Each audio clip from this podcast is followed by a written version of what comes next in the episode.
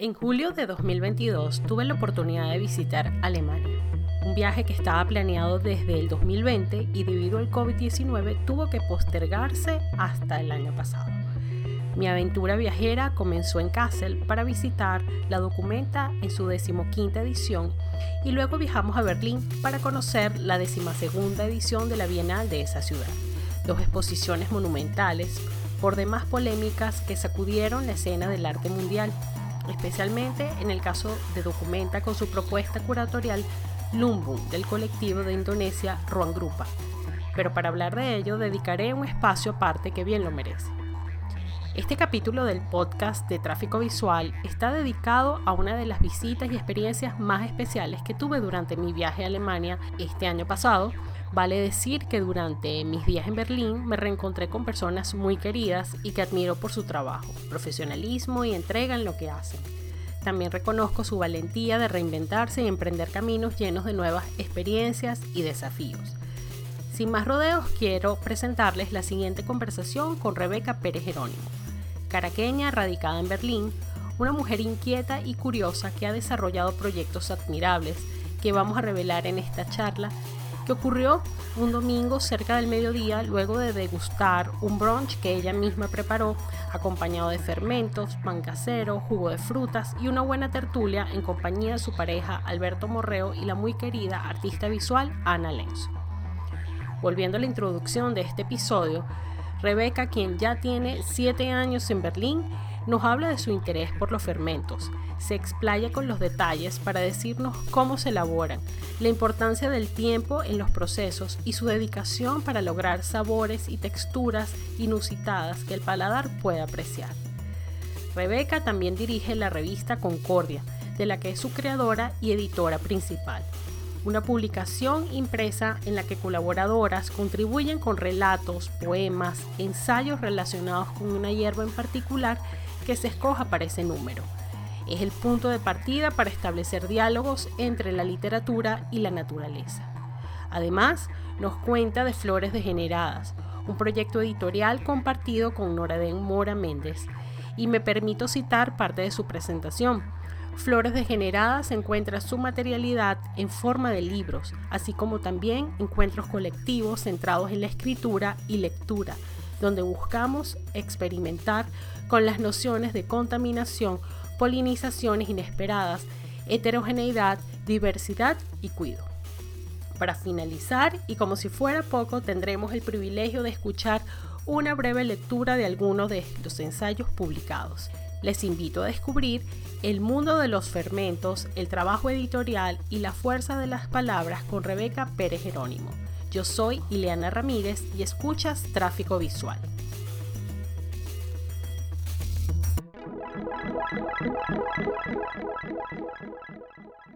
Mi nombre es Rebeca Pérez Jerónimo, soy editora, fermentista, eh, vivo en Berlín, pero soy de Caracas, estudié letras en la Universidad Central de Venezuela, tuve un proyecto eh, editorial y una librería en Caracas hace unos años, pero desde el 2015 estoy aquí en Alemania. Tengo un proyecto que se llama Concordia, que, es una, que publica una revista dedicada a la ficción, escrita por mujeres, y además hacemos talleres y cenas con la fermentación y las plantas como tema principal. Y tengo otro proyecto editorial hermana de Concordia que se llama Flores Degeneradas, que salió este año, junto a Nora de Mora Méndez, que es una investigadora venezolana también eh, que está residenciada en Los Ángeles.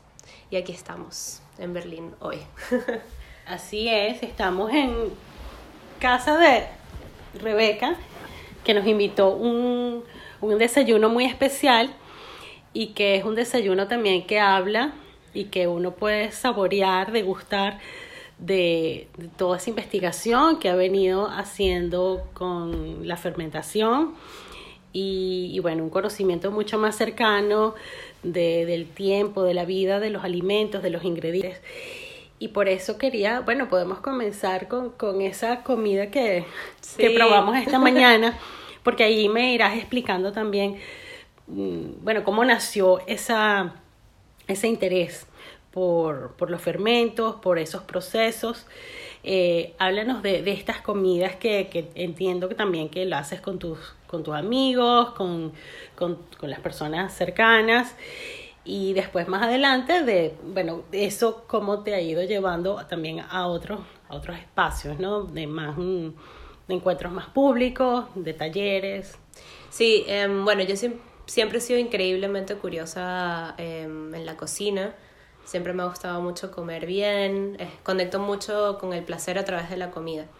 Y cuando llegué aquí a Berlín, em, fue como, no sé, un poco por coincidencia caí en estos procesos de fermentación a través de una amiga y a través de ella empecé a hacer talleres. Em, aquí hay gente maravillosa que hace fermentación y además por razones de salud, porque yo tenía un problema de salud, de una enfermedad autoinmune y desde siempre conecté la comida con sentirme bien y con curarme.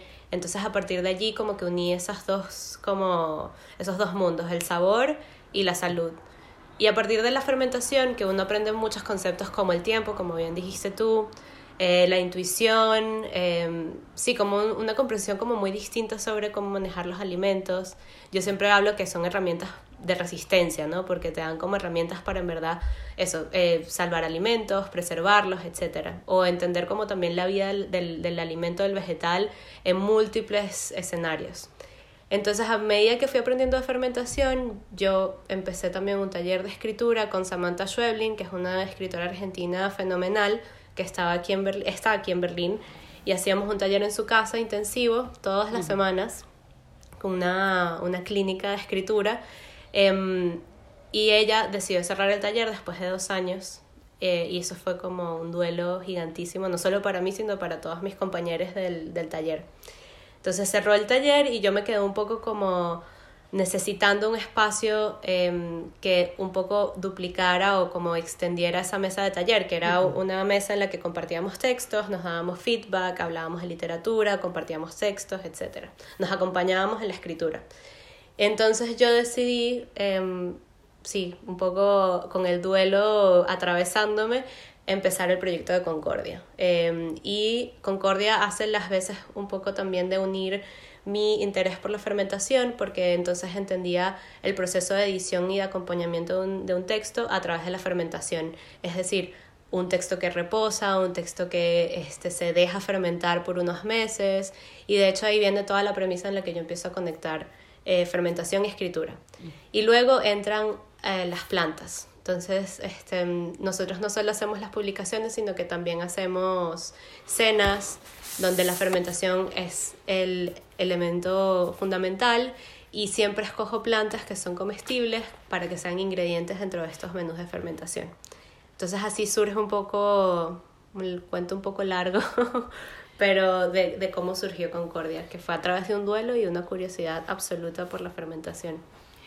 Y, y, eso que estás diciendo, que siempre hay una, una planta, una planta que es como el, el motivo o, el, o la razón del, de, la, de la edición. Y a partir de allí se hacen, se, se escriben textos. Sí. Correcto. En algún momento, sobre todo creo que cuando me mudé a Berlín me encontré leyendo solo mujeres. Eh, algo natural, algo muy orgánico y me di cuenta que muchas de las cosas que yo estaba buscando a partir de no solo mi interés de lectura, sino también escritura, estaba muy relacionado con las cosas que leía desde las voces eh, de las mujeres. Entonces me gustó la idea de explorar eso en, a nivel editorial y jugar un poco con la idea de, bueno, invitar a mujeres, Em, creo, que creo que eso ha ocurrido de una forma natural. Yo no me cierro a que luego se mezcle, pero ahora mismo está enfocado en hacer puente con eso, con mujeres que escriban en español, eh, algunas residenciadas en, en Berlín, otras casi todas eh, alrededor del mundo.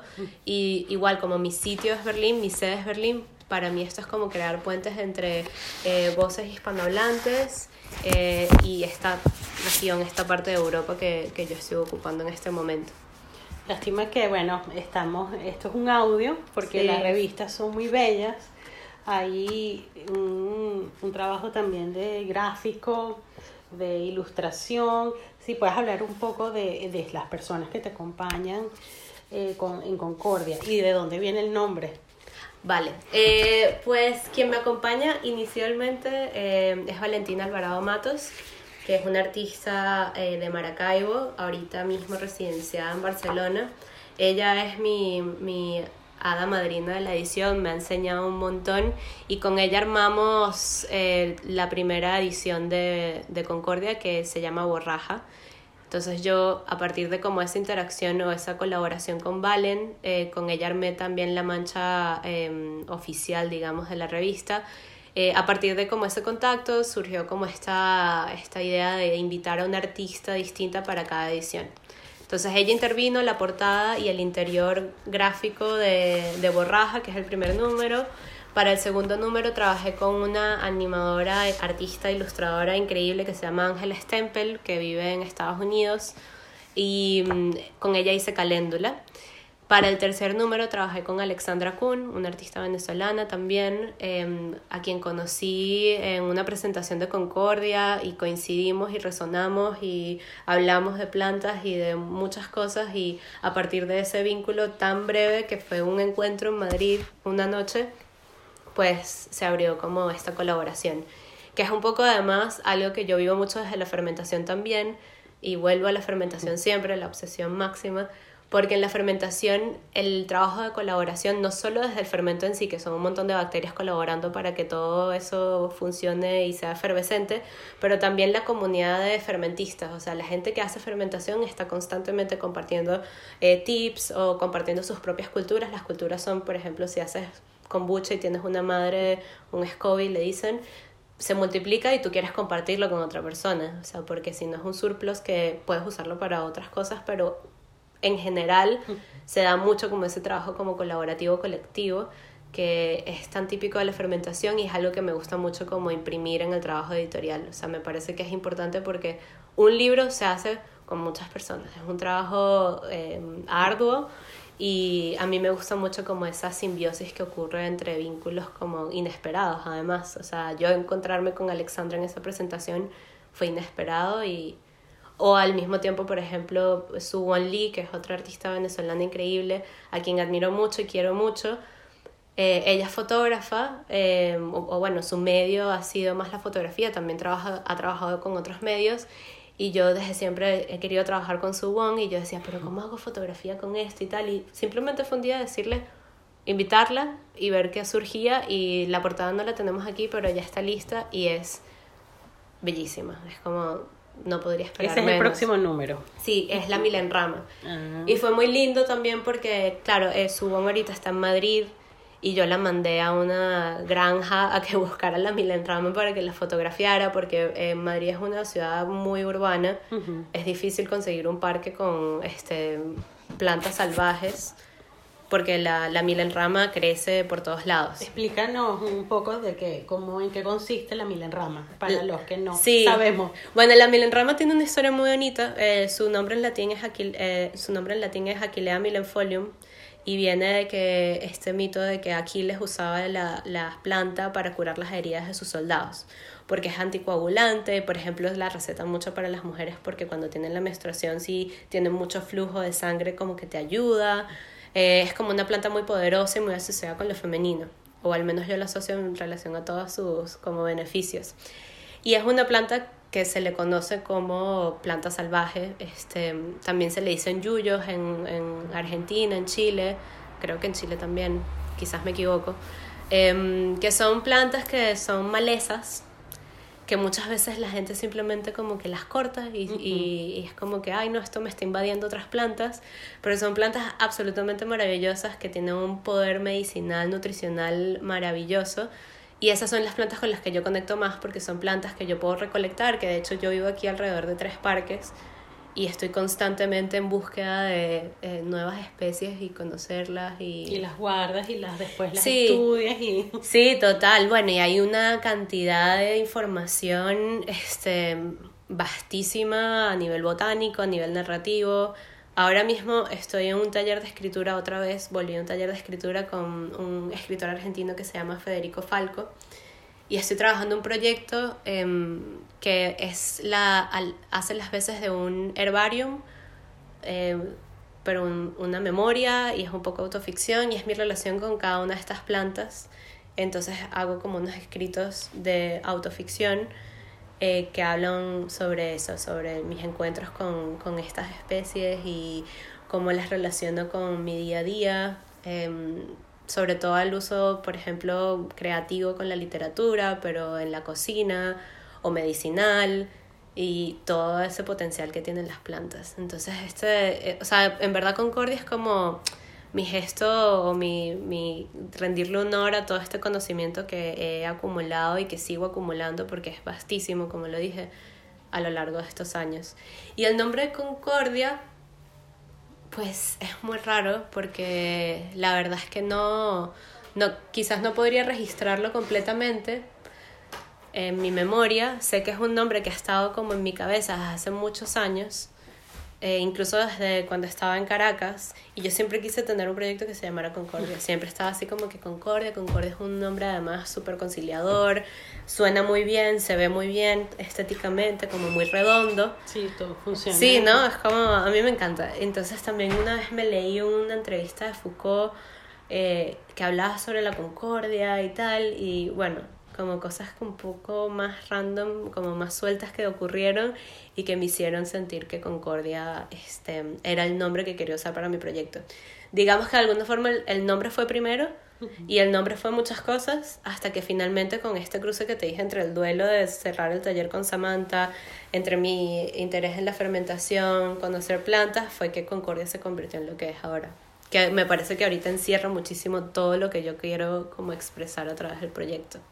Y bueno, como dices tú, siempre has estado al lado de, de la escritura, de la literatura, de la palabra, del, del, de lo que puede, del significado, ¿no? Del, mm. Y eso también te ha llevado a desarrollar otros proyectos, como el de Flores Degeneradas. Háblanos también, por favor, porque bueno, estás en muchas cosas. Sí estás en, no sé cómo, cómo, es, cómo estás eh, compartiendo tu tiempo para dedicarle, para ir fermentando cada, cada uno de estas de estos compromisos y me imagino de, del entusiasmo que, genera, porque también sé que te gusta cocinar, entonces aparte de todo esto, en algún momento te, te vas a, te, haces ese encuentro, ¿no? esa comunión con, con los alimentos con los fermentos, los ingredientes. Pero antes explícanos mm, de qué se trata Flores Degeneradas y quién te acompaña. Sí, eh, Flores Degeneradas em, surge a través de una, un vínculo que tengo muy estrecho con Norede Mora Méndez. Em, creo que la presenté al principio. Es una investigadora, escritora venezolana, ahorita residenciada en Los Ángeles. Somos amigas desde hace muchos años. Y mm, como he comentado em, en, antes, este, yo estaba en talleres de escritura, yo no tengo nada publicado, nunca he sentido un interés muy grande por publicar, eh, fue como algo que surgió en, en Berlín para conectar con gente hispanohablante y bueno, he escrito, pero nunca lo había hecho práctica diaria. Y desde hace unos años forma parte de mi práctica. si bien es cierto, no hay nada publicado por allí, yo mi interés de con la escritura, y siempre lo digo, es, es que a partir de la escritura puedo ser mejor editora. Porque entiendo el proceso o me acerco al proceso desde un lugar em, con conocimiento de causa. Eh, creo que recientemente, ahorita que estoy con este proyecto de las plantas, es que siento que me gustaría mostrarlo un poco, no ahora y quizás no el año que viene, porque mi fermentación va a ser larga, pero, pero, pero, saldrá. Em, y claro, con mi amiga Nora Eden, nosotras compartíamos textos mm, constantemente. Ella me mandaba un cuento, yo le mandaba un cuento, nos corregíamos, nos dábamos este, devoluciones, así le llamamos en taller. Em, y surgió Concordia y yo la invité. Ella está publicada en el primer número de Borraja, con un cuento fabuloso. Em, y cuando cerramos el ciclo de Concordia de Borraja, nos quedamos un poco y qué vamos a hacer, o sea, nos quedamos con todas estas ganas de, de seguir. Eh, a nosotros nos encanta hablar de ese, de ese verbo tener ganas, ¿no? Como ese deseo. Y empezó como a cosecharse la idea, a sembrarse la idea de, de, de seguir un trabajo editorial juntas. En principio iba a ser una colección de no ficción para Concordia, pero eventualmente el, el, el proyecto tuvo tanto peso, o sea, conceptualmente y cómo lo empezamos a, a, a conceptualizar, que decidimos hacer una, un proyecto hermana de Concordia que es Flores Degeneradas. Y Flores Degeneradas rescatan mucho de nuestros intereses sobre em, el género. Eh, nosotros estamos un poco tratando de trabajar con textos híbridos que problematicen la idea del género, que sean degenerados, eh, literalmente, em, y que jueguen un poco con, con esta, esta idea de que, bueno, que quizás no somos una sola categoría, que nos mezclamos, que es un poco más fluido. Y además, como las dos tenemos un amor absoluto por eh, la edición, por los libros, lo que hacemos es hacer una Em, edición de usualmente textos ya publicados, así ha sido un poco el formato, y le mandamos provocaciones a las escritoras o escritores que ellos pueden luego respondernos en tipo entrevista o tipo si quieren hacer un poema o un, o un ensayo. Eh, en el caso de Albertina Carri, que es el libro que estás hojeando ahorita, es el, em, el libro se llama Alto Trance y empezamos con la idea de publicar la voice off de eh, Albertina Carri es una cineasta argentina increíble, yo creo que de las más importantes cineastas contemporáneas. Em, ella, su última película que se llama Las hijas del fuego, tiene una voice en off y nosotros empezamos con la idea de publicar la voice en off y mm, fragmentos de la película, fotogramas de la película. A partir de ahí eso se convirtió en que, claro, empezamos a conversar con Albertina, que es una mujer increíblemente em, inteligente, es una genia, súper generosa.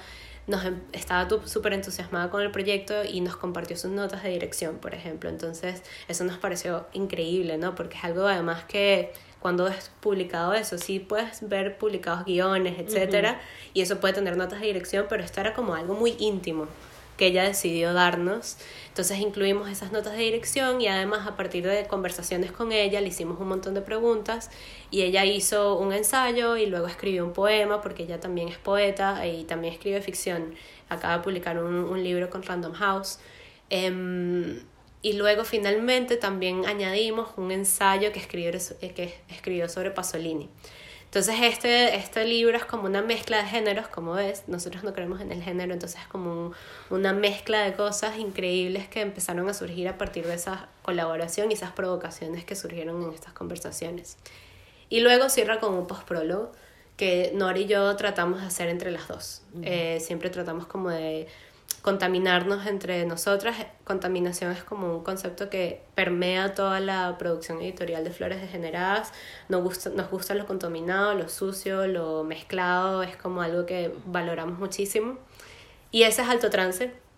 Y quiero hablar brevemente, pero porque me, me, parece importante en relación a lo que estaba diciendo de por qué la contaminación, por qué la edición, qué tipo de edición hacemos. La primera publicación de la editorial es un manifiesto que se llama El Manifiesto Degenerado, que escribimos a cuatro manos, eh, Nori y yo. Entonces también el proceso de escritura de ese manifiesto fue súper contaminado y habla un poco sobre eso, cuáles son nuestros, hacia dónde vamos en, en este proyecto y un poco presenta las ideas que brevemente te estaba anunciando acerca de lo degenerado como categoría, acerca de la contaminación. Eh, hay una, un asunto importantísimo en nuestras publicaciones que Em, trabajamos desde el cuido, o sea, un, un concepto que nos resulta muy importante como si vamos a trabajar desde un lugar como institución tipo de editorial, el cuido es algo que, que, atraviesa completamente también el proyecto. La espera, que eso también conecta mucho con lo que mencioné de Concordia de la fermentación, que es como darle el tiempo al tiempo. Y sí, Pero, eh, que me puedo quedar hablando. No, pero está bien. Lo único es que cuando dices sobre el cuido y lo degenerado, allí cómo se, cuál es ese equilibrio, cuál es ese, cuál es ese límite, ¿no? Porque, bueno, me imagino que cuidan unas formas o cuidan la, la calidad de los textos o, o el, no sé, el sentido, el, la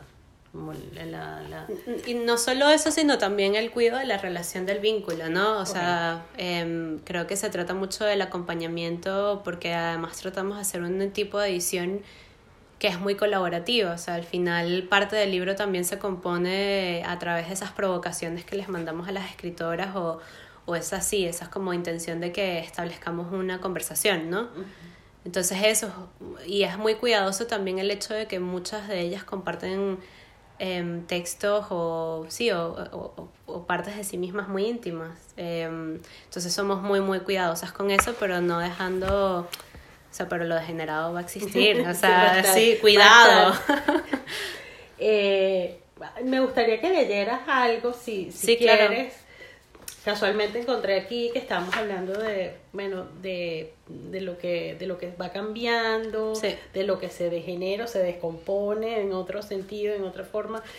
Aquí está hablando, y lo que tú estabas diciendo de la contaminación. Sí. Eh, pero aquí, bueno, va algo muy específico. Me encantaría que escogieras tú eh, aquí tenemos este, este de flores degeneradas, se llama A las plantas de Mercedes Villalba, pero no sé si quieres leer no, perfecto. algún párrafo. Sí, sí, vamos a leer de Para este. que, bueno, los que nos escuchen. Este es un ensayo de Mercedes Villalba eh, del libro A las plantas y se llama La podredumbre como impulso colectivo. Vemos el limón grisáceo en la mesada y sentimos, ya está, el limón ha pasado a vivir una vida diferente. Un suceso desafortunado, una fruta podrida. Algo que de alguna manera escapó nuestra atención y fue abandonado, listo para pudrirse. Para ser desmantelado por otras vidas más allá de la suya. Es nuestra culpa que nadie se comiera la fruta putrefacta, que no fuera incorporada a nuestro cuerpo por nuestras bacterias internas, sino dejada a la conquista de las que flotan en la cocina. Hemos perdido la oportunidad de observar una vida que quitamos. Hemos fracasado en desgarrar la fruta, cuyo interior, curiosamente, es un, es un eco del nuestro, y canibalizarla. ¿Es esta la disolución de la identidad del limón en el colectivo de bacterias? La pluralidad de colonias microscópicas que marchan sobre su superficie amarilla y cerosa, como una infantería de identidades disueltas. ¿Estamos presenciando magia? Los jugos se escapan, la carne se vuelve enclenque, la opacidad supera el brillo. Fascinación, un trasfondo de culpa y asco. Deberíamos moverlo antes de que contamine la naranja que está a su lado. Tal vez ya lo haya hecho. Las bacterias, el moho y los hongos no son invisibles durante la mayor parte de su vida. Lo agarramos para tirarlo, repelidas por lo, por lo enfermizo que se ha vuelto. Se siente inconsistente, algunas partes cediendo ante su propio peso. Cede, como cede la carne envejecida antes de convertirse en polvo, un recordatorio táctil de la muerte. Esa fue Mercedes Villalba. Gracias, Rebeca. Y mm, te quería preguntar, para ti, en lo que significa la fermentación, que es cambio, descomposición o recomposición, es como transformación. transformación. En, en, este tiempo de vida eh, que tú has también te has ido transformando porque has cambiado de, de lugar, de, de casa, ya sea, ¿cuántos años tienes ya en Berlín? Siete años. Es bastante. Sí. Es bastante. No sé, me, me lo dijiste y dije, wow, qué momento. ¿Cómo, cómo, cómo, lo, ¿Cómo lo percibes tú mm. en, en, tu vida, eh, en ese concepto de de fermentación, pero bueno, vamos a llevarlo algo como más, más, más, más personal, ¿no? Para ti. ¿Y, y qué te ha ayudado a ti para seguir adelante? O sea, ¿cuáles son esos ingredientes que, que regeneran o transforman y que un bueno, una, en una condición no te quedes estática, sino que avances, que, mm. que sigas progresando, que sigas cambiando y que, bueno, que, que sigas enfrentándote a, a las situaciones que te, se te presentan, pero de una manera mm. virtuosa. Qué linda pregunta y qué difícil.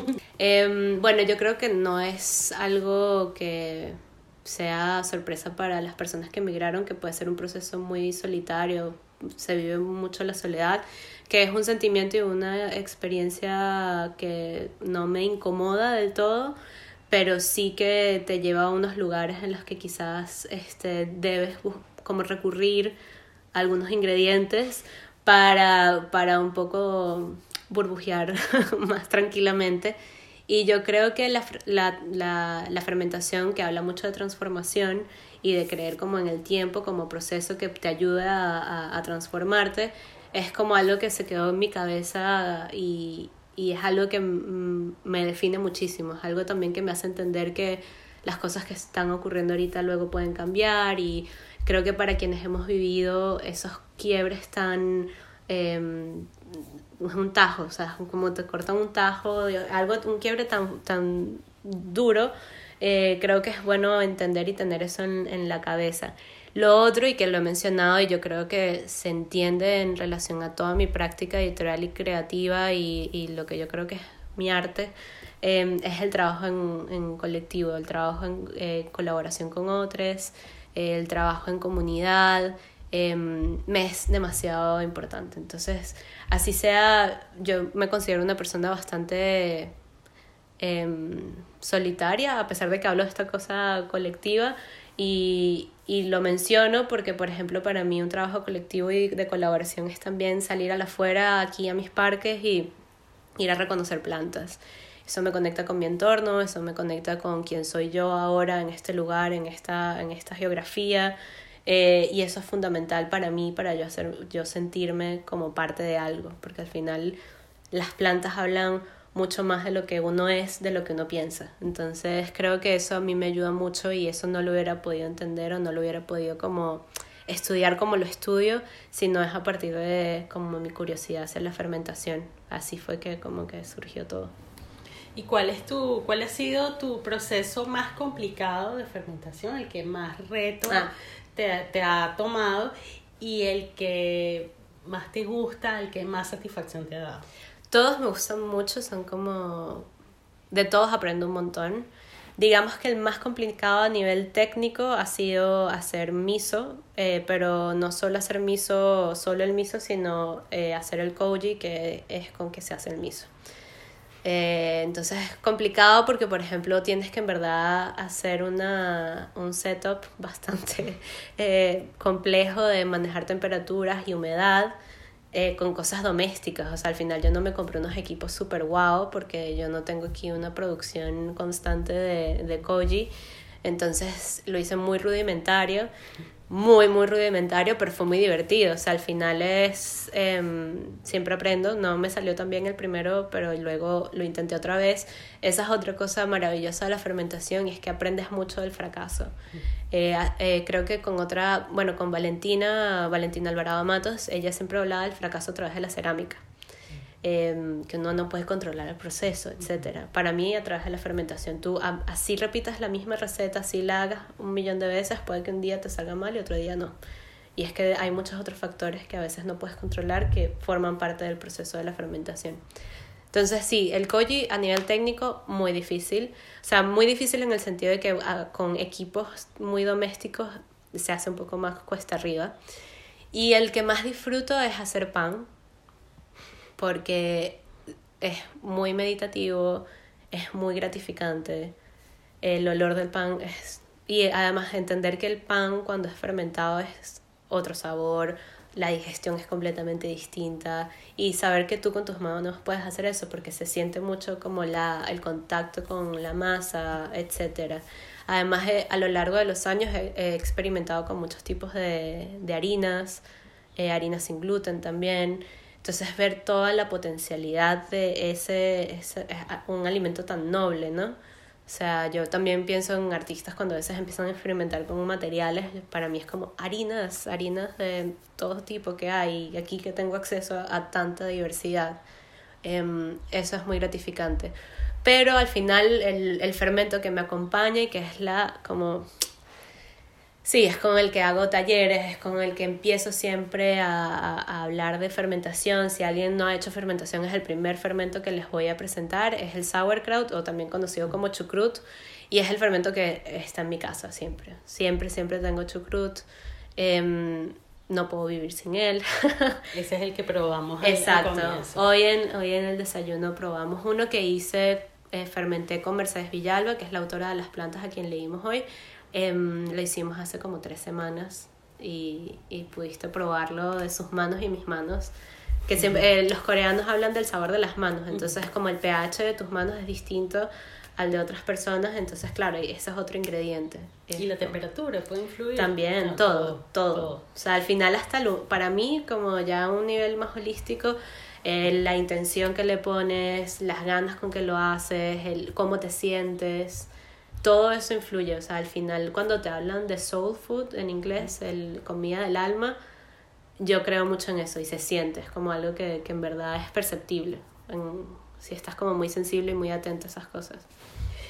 Y no solo has aprendido en todo este tiempo, mm, de una manera también bastante autodidacta, eh, y con tu curiosidad, con tus ganas de explorar, pero y en ese ánimo de compartir y de, de bueno, de estar reunida con, con otras personas que, que, están en, son afines a lo que, lo que tú estás descubriendo, has hecho unos, uh, unos workshops, unos talleres donde también estás allí siendo generosa, un poco con, con, con la parte de la escritura, entiendo, y también con los fermentos.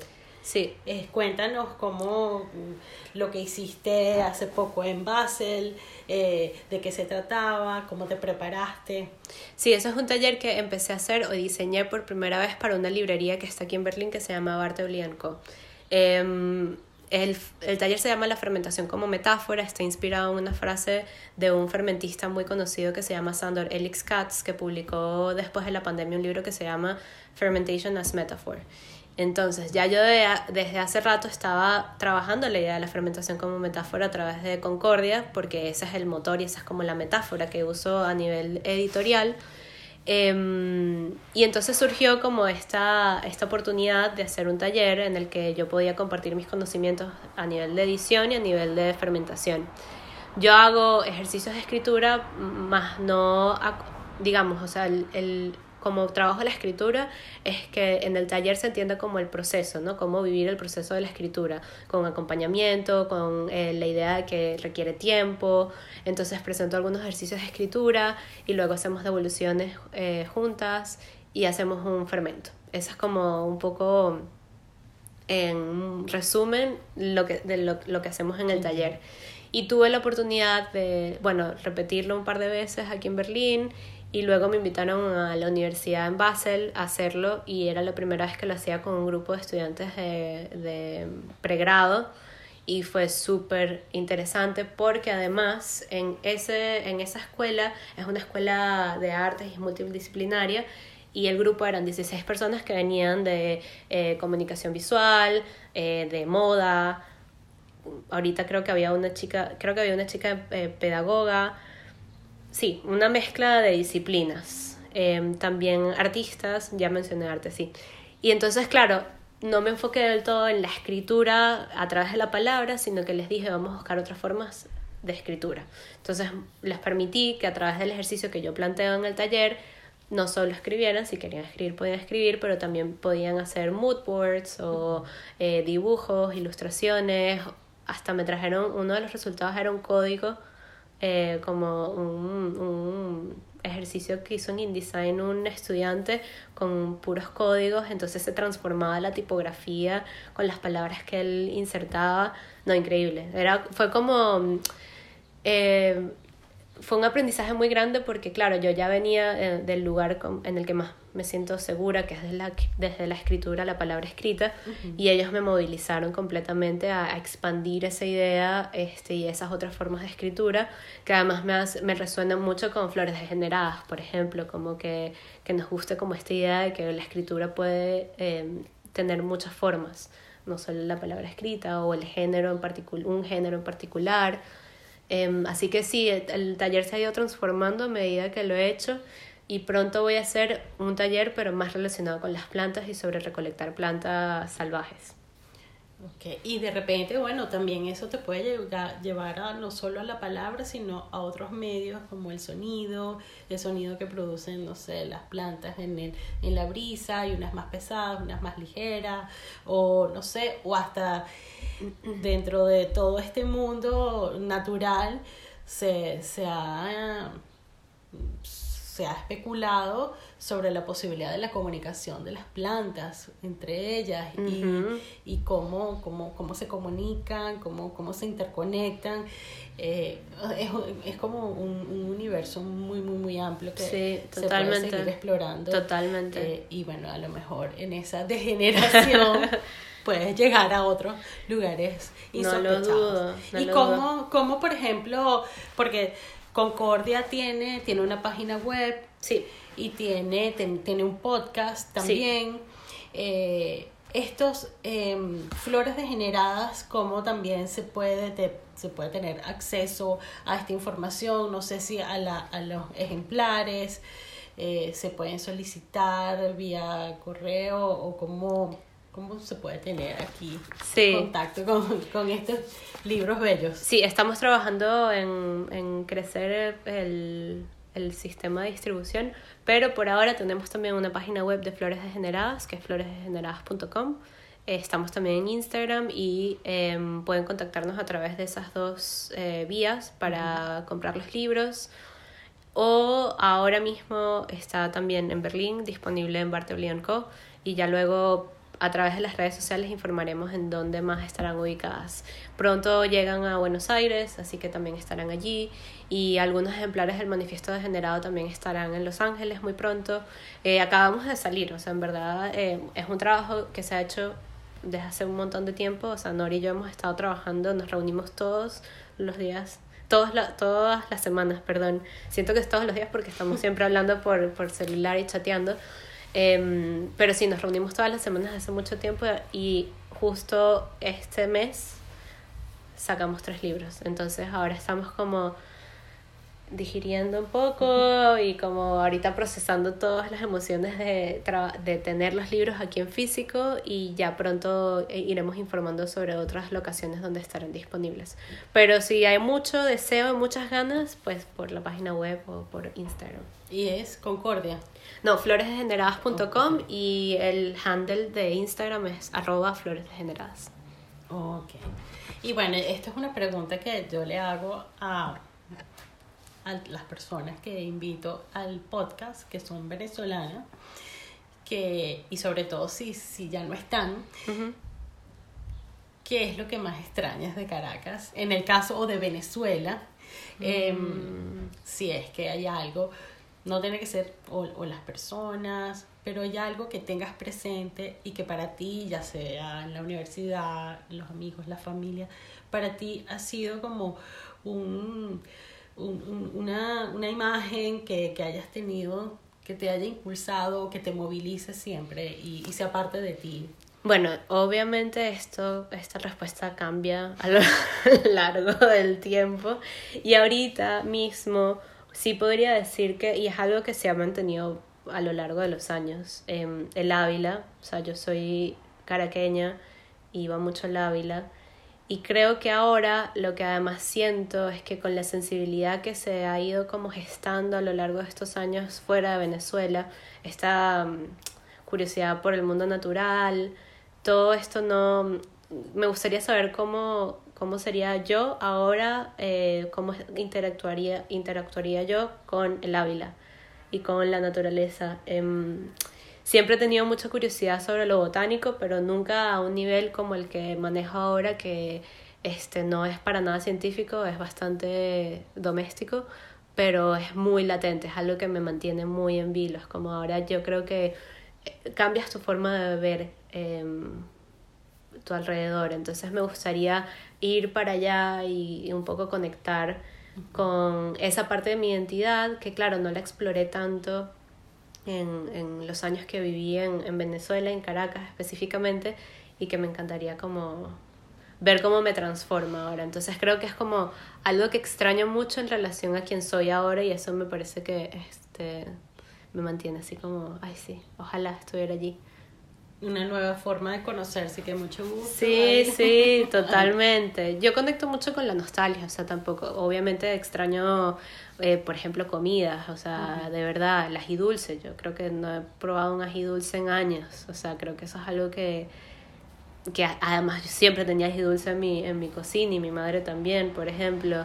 Obvio que esas cosas están allí, ¿no? Pero ahora te cuento esto porque creo que se relaciona mucho con quién soy yo ahora y me gustaría entender o conectar con mi yo de antes y ver qué pasa. Así que como que ver qué explosión surge a través de ese encuentro.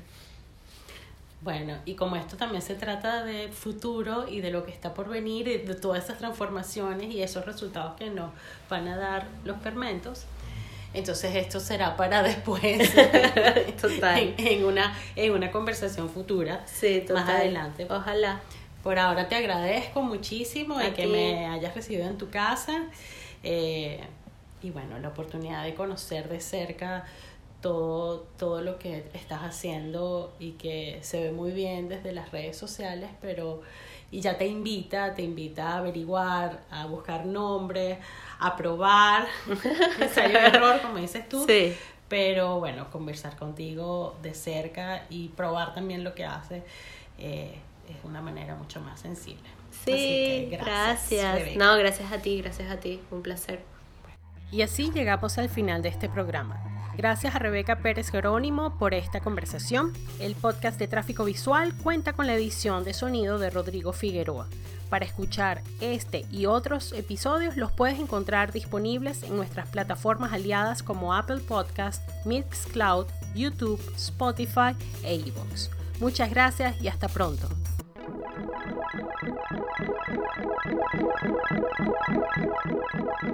you.